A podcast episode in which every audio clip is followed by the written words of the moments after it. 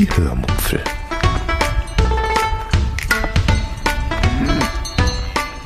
Aus dem Tagebuch einer Allgäuerin.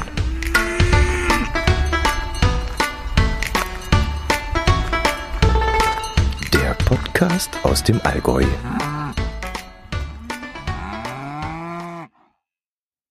Hallo und herzlich willkommen zur 284. Episode der Hörmupfel.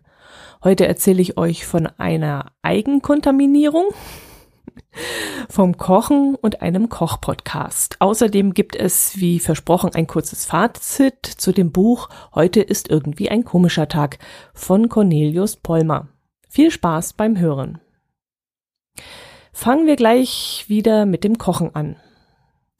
In dieser Woche, also am vergangenen Mittwoch, habe ich wieder ein Kochvideo auf YouTube online gestellt. Und zwar habe ich dieses Mal nur Spargel gedämpft.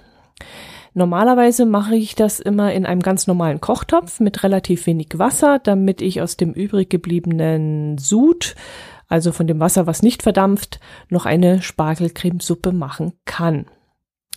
Dieses Mal lag mein Hauptaugenmerk allerdings auf den eigentlichen Spargel, weil ich vorher nämlich nicht wusste, was beim Kochen mit dem Autocook Pro hinten schlussendlich rauskommt. Ich koche die Rezepte nämlich immer in der Regel zum ersten Mal und filme das Ganze dann auch gleich beim ersten Mal mit, also beim ersten Kochversuch, was vielleicht manchmal ein Fehler ist, weil dann halt auch ein paar Dinge nicht so laufen, wie sie sollten. Würde ich äh, erst einmal Probe kochen, könnte ich bei dem zweiten Versuch dann vielleicht viele Fehler ausmerzen, die dann im Video eben nicht zu sehen wären. Aber das finde ich ehrlich gesagt nicht unbedingt authentisch. Ähm, ja, ihr kennt mich, so bin ich einfach nicht. Und äh, ich habe auch meine Fehler und Macken. Und das kann man dann auch gerne sehen. Und wenn ich eben gleich beim ersten Mal Fehler mache, dann ist das halt so, dann sieht man das auch auf YouTube.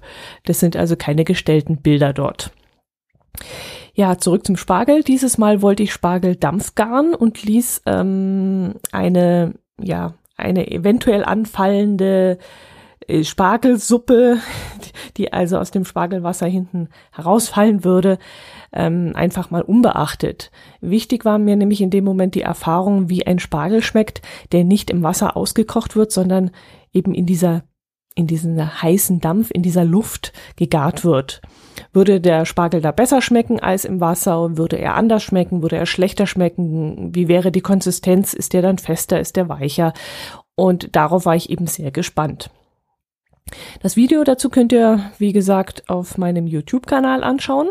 Als kleiner Teaser und auch als kleines Fazit hier im Post, äh, Podcast seien zwei Dinge mal gesagt. Erstens, ähm, ich hatte aus dem mitgelieferten Kochbuch nur ein Rezept vorliegen, in dem ich sous vide kochen sollte, was ich absolut ablehne. Warum, das erfahrt ihr dann im Video. Und zweitens äh, schmeckte der Spargel tatsächlich total anders ähm, als dann, wenn man ihn im Kochtopf macht. Er schmeckte irgendwie gemüsiger.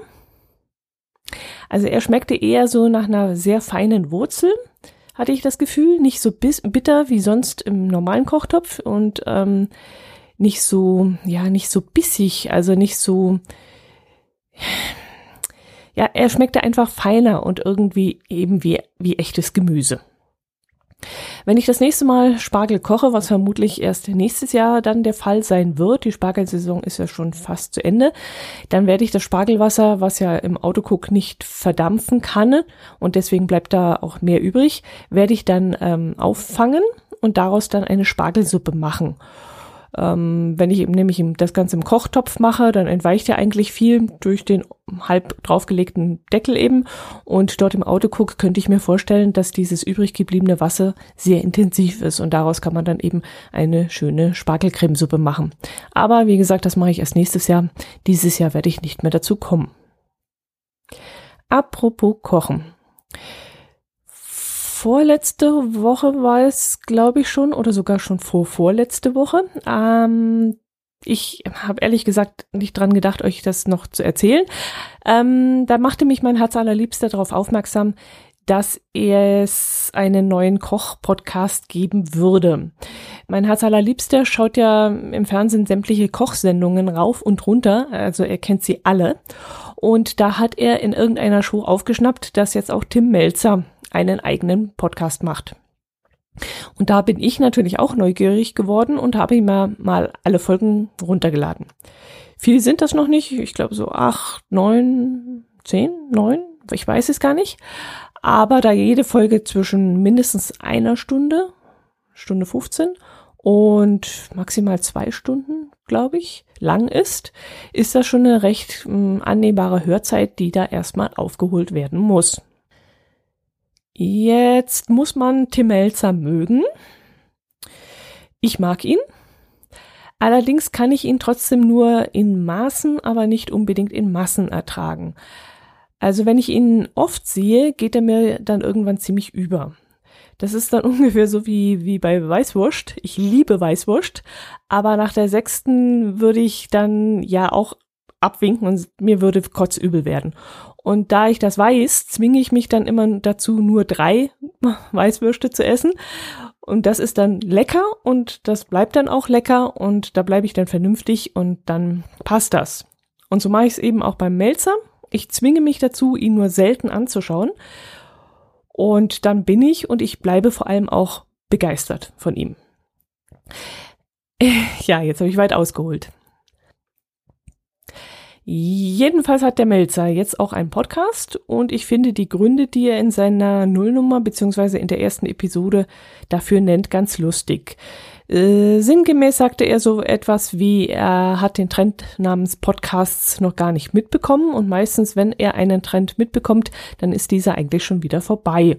Und als jemand mit dieser Idee an ihn herangetreten ist, musste er mal erst so was, sprich äh, so einen Podcast anhören, weil er gar nicht wusste, wovon da die Rede ist. Und er war dann wohl so begeistert von dem Zeug, dass er es auch, ähm, dass er auch sehr viele davon gehört hat erstmal. Und dann wollte er es eben auch machen. Er ist aber jemand, der alles perfekt machen möchte. Und er war sich nicht sicher, ob er darin gut sein kann. Aber er dachte sich dann, also wenn er was kann, dann ist das Quatschen. Und deshalb hat er eben jetzt diesen Podcast. Und ja, quatschen kann er. Das, das muss ich äh, ihm zugestehen. Und das ist jetzt auch das, was den Podcast wirklich ausmacht. Ich habe jetzt mal zwei, drei, vier Folgen davon angehört und möchte behaupten, dass der Podcast nur deshalb Hörer hat, weil Melzer eben so quatscht, wie Melzer eben quatscht. Aus irgendeinem Grund gibt es in diesem Podcast allerdings auch eine Art Moderator oder Mitmoderator namens Sebastian Merget der aber nur sehr selten zu Wort kommt und ehrlich gesagt für mich völlig überflüssig ist. Also nichts gegen den Mann, der ist sehr sympathisch und spricht auch sehr nett, aber er kommt eben nicht zu Wort und es ist irgendwie, weiß ich nicht, ähm, wäre auch jetzt, wenn er nicht da wäre, würde es gar nicht auffallen. Und es gibt dann wohl auch meist oder immer einen Gast dazu, der auch recht gleichberechtigt mit in die Show einbezogen wird ähm, es ist also nicht unbedingt eine Inter Interviewsituation, die da vorherrscht, sondern vielmehr ein lockeres Gespräch, was mir ehrlich gesagt richtig gut gefällt. Das macht richtig viel Spaß dazu zu hören.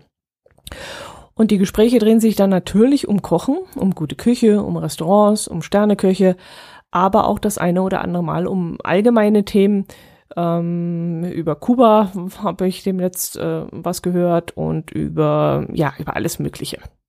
Also wie gesagt, das gefällt mir, das macht mir Spaß und äh, kann ich nur empfehlen. Allerdings, was mir jetzt nicht so gut gefällt, sind zwei Dinge. Erstens die Werbung. Logischerweise kann ein Promi nichts machen, ohne auch dafür Geld zu bekommen. Also wird Werbung gemacht. Witzig finde ich in diesem Zusammenhang, dass es auch nur diese typischen 0815 Werbepartner sind, die auch wir kleinen Krauter angeboten bekommen. Ich hätte da eher vermutet, dass es bessere Firmen gibt, äh, die auch beim Melzer Werbung machen würden, was weiß ich jetzt, WMF oder Bosch oder irgendwelche Küchen, anderen Küchengeräte oder sowas. Aber da scheint sein Label nicht unbedingt auf Zack zu sein. Jedenfalls haben die keine besseren Werbepartner an Land gezogen, als Hinz und Kunz eben auch haben. Ähm, zweitens gefällt mir nicht, dass der Podcast so komische pseudo-witzige Einspieler enthält. Die haben dort wohl so ein paar, ja, Knöpfe mit irgendwelchen Jingles. Nee, Jingles ist das falsche Wort. Hm, könnt ihr euch dran erinnern damals an Stefan Raab in TV Total? Der hat doch dann auch so ein Mischpult vor sich stehen gehabt und hat dann immer welche, irgendwelche Knöpfe gedrückt und dann kam da irgendwelche möchte gern witzige Zitate oder Musikeinspielungen. Und sowas ist dort eben leider auch enthalten. Finde ich jetzt nicht besonders toll, reißt mich immer sehr beim Zuhören heraus, unterbricht den ganzen Redefluss und das gefällt mir gar nicht. Aber egal, hört einfach mal rein. Ihr könnt euch da sicherlich selber eure Meinung dazu bilden.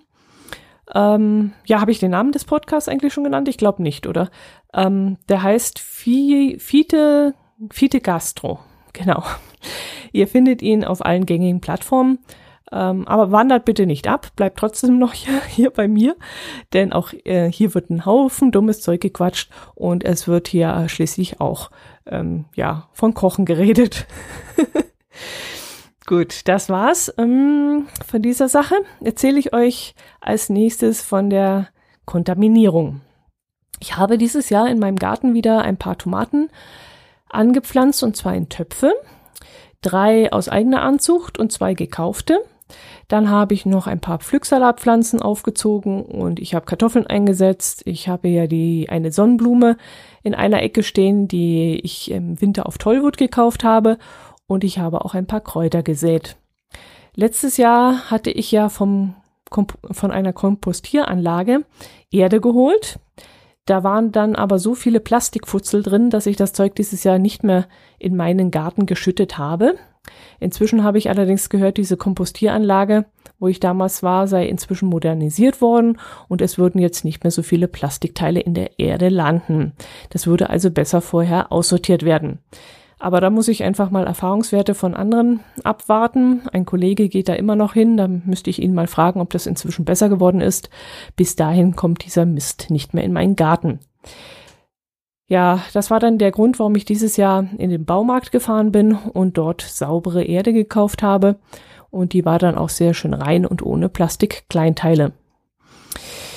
Ja, und als Dünger habe ich mir dieses Jahr wieder Brennnesselsud angesetzt. Genau wie letztes Jahr bin ich dazu dann an einen Flecken gefahren, wo Brennnesseln wachsen, wachsen. habe dort einen Eimer voll ähm, abgeschnitten und habe das Zeug eine Woche lang in Wasser ziehen lassen. Das Zeug gärt dann irgendwann und was noch viel schlimmer ist, äh, es entwickelt einen furchtbaren Gestank. Das könnt ihr euch wirklich nicht vorstellen, wie wie widerlich das Zeug stinkt.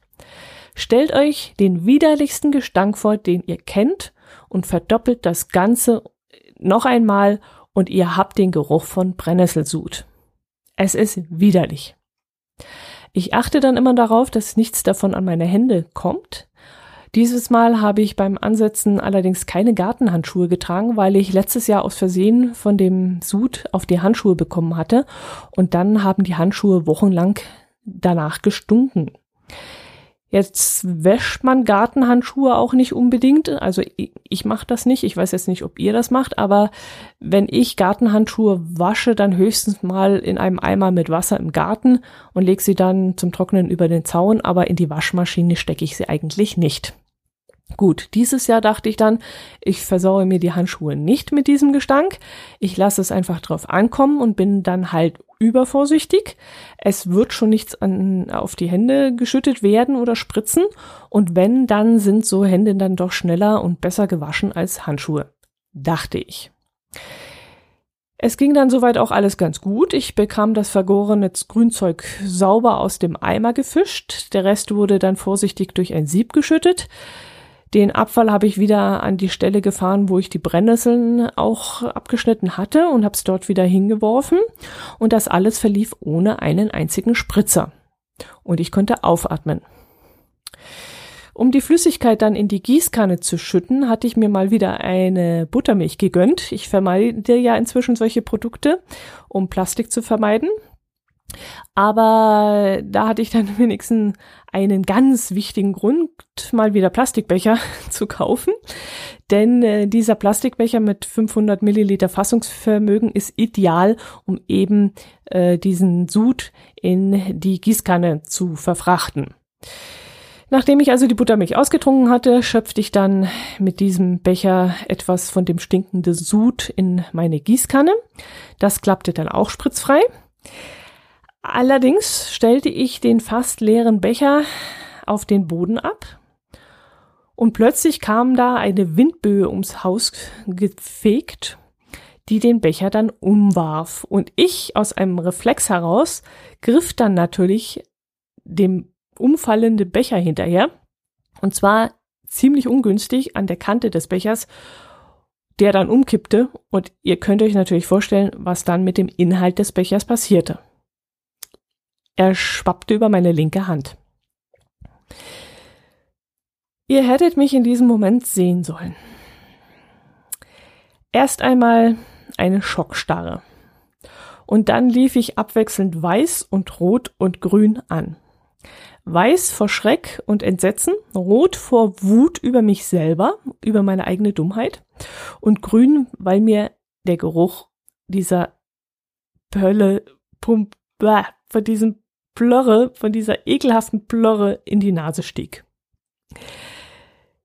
Die Gesichtsfarben Rot und Grün blieben mir dann auch noch eine ganze Weile, nämlich bis zum Abend mindestens und auch darüber hinaus und bis zum nächsten Tag, denn trotz kräftigen Schrubbens mit äh, der Erdbeerseife von Karls stank meine Hand den ganzen Abend und noch den ganzen Tag nach diesem Zeug. Und immer wenn ich mir ins Gesicht gefasst habe oder mir irgendwas mit der Gabel in den Mund geschoben habe oder die Kaffeetasse zum Mund geführt habe, drang mir diese fürchterliche Plörre, der Geruch von diesem widerlichen Zeug in die Nase. Ich bin eigentlich Rechtshänder.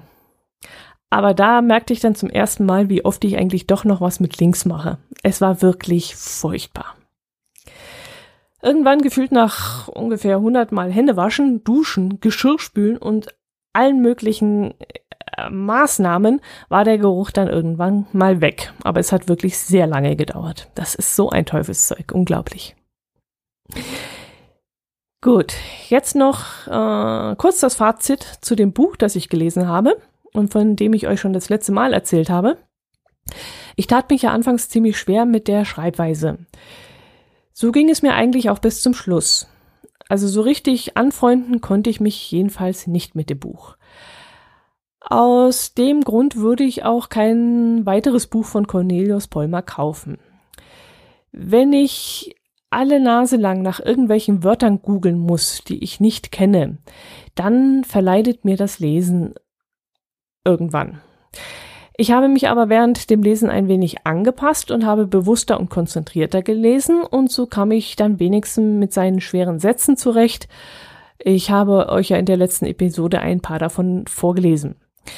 Mein Fazit fällt trotzdem recht positiv aus, ähm, das da lautet, wenn ihr es mögt, tief in ein Buch einzutauchen und es konzentriert Absatz für Absatz zu lesen, dann ist das Buch Heute ist irgendwie ein komischer Tag von Cornelius Polmer wirklich ein sehr nettes Buch.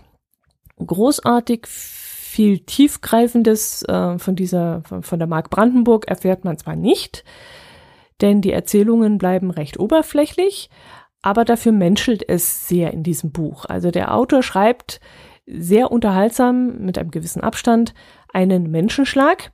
Allerdings einen Menschenschlag, der eher zufällig in der Mark Brandenburg lebt. Also die Menschen, die in dem Buch beschrieben werden, die könnten überall leben, die könnten an der Nordseeküste genauso wie in Bayern, im Erzgebirge oder auch im Saarland leben. Irgendwelche spezifischen Merkmale arbeitet der Autor meiner Meinung nach nicht heraus. Ich hatte eher den Eindruck, als hätte er seine Geschichten nicht nur auf einer einzigen Sommerreise durch Mark Brandenburg gesammelt, sondern auch irgendwo in seiner, ja, in seinem Familienkreis, in seiner eigenen Familie, in, bei, bei, bei Freunden oder in irgendeinem Berliner Kiez oder bei sich in der Nachbarschaft. Also es hat jetzt nicht unbedingt was spezifisch mit den Menschen in Mark Brandenburg zu tun. Trotzdem ist es, wie gesagt, sehr unterhaltsam, weil man das Gefühl hat, man würde irgendwo auf einer Parkbank oder in einem Café oder irgendwo auf einem Fillebänkle sitzen und Leute beobachten. Es ist ein bisschen spitzbübisch mit einem Augenzwinkern, manchmal auch ein klein wenig bissig und äh, von dem her wirklich sehr, sehr unterhaltsam. Beim Lesen sollte man allerdings wirklich Ruhe haben, äh, aufgrund des schwierigen Satzbaus und der vielen schwierigen Wörter weshalb ich denke, dass man es nicht mal so nebenbei am Strand liegend liest, sondern vielleicht lieber im Herbst oder im Winter auf der Couch sitzend mit einem schönen Glas Tee in der Hand. Ja, das soll es gewesen sein ähm, mit diesem Buch und auch mit dieser Episode. Nächste Woche bin ich nicht da, deshalb fällt die Episode aus. Aber die Woche drauf, da hört ihr mich dann wieder und ähm, bis dahin wünsche ich euch einen schönen Sommer. Unternehmt was Schönes, geht raus. Ähm, bei schönem Wetter vielleicht an den See oder in eine Eisdiele oder spielt mal wieder Minigolf. Ähm, bei schlechtem Wetter macht ihr vielleicht einen Einkaufsbummel durch eure Markthalle, ähm, kauft frisches Gemüse und kocht euch vielleicht was Schönes. Oder ihr backt mal wieder einen Kuchen. Vielleicht mit Erdbeeren oder vielleicht gibt's auch schon Kirschen. Macht es bis dahin gut und wie gesagt, vergesst nicht, nächste Woche fällt die Episode aus. Servus!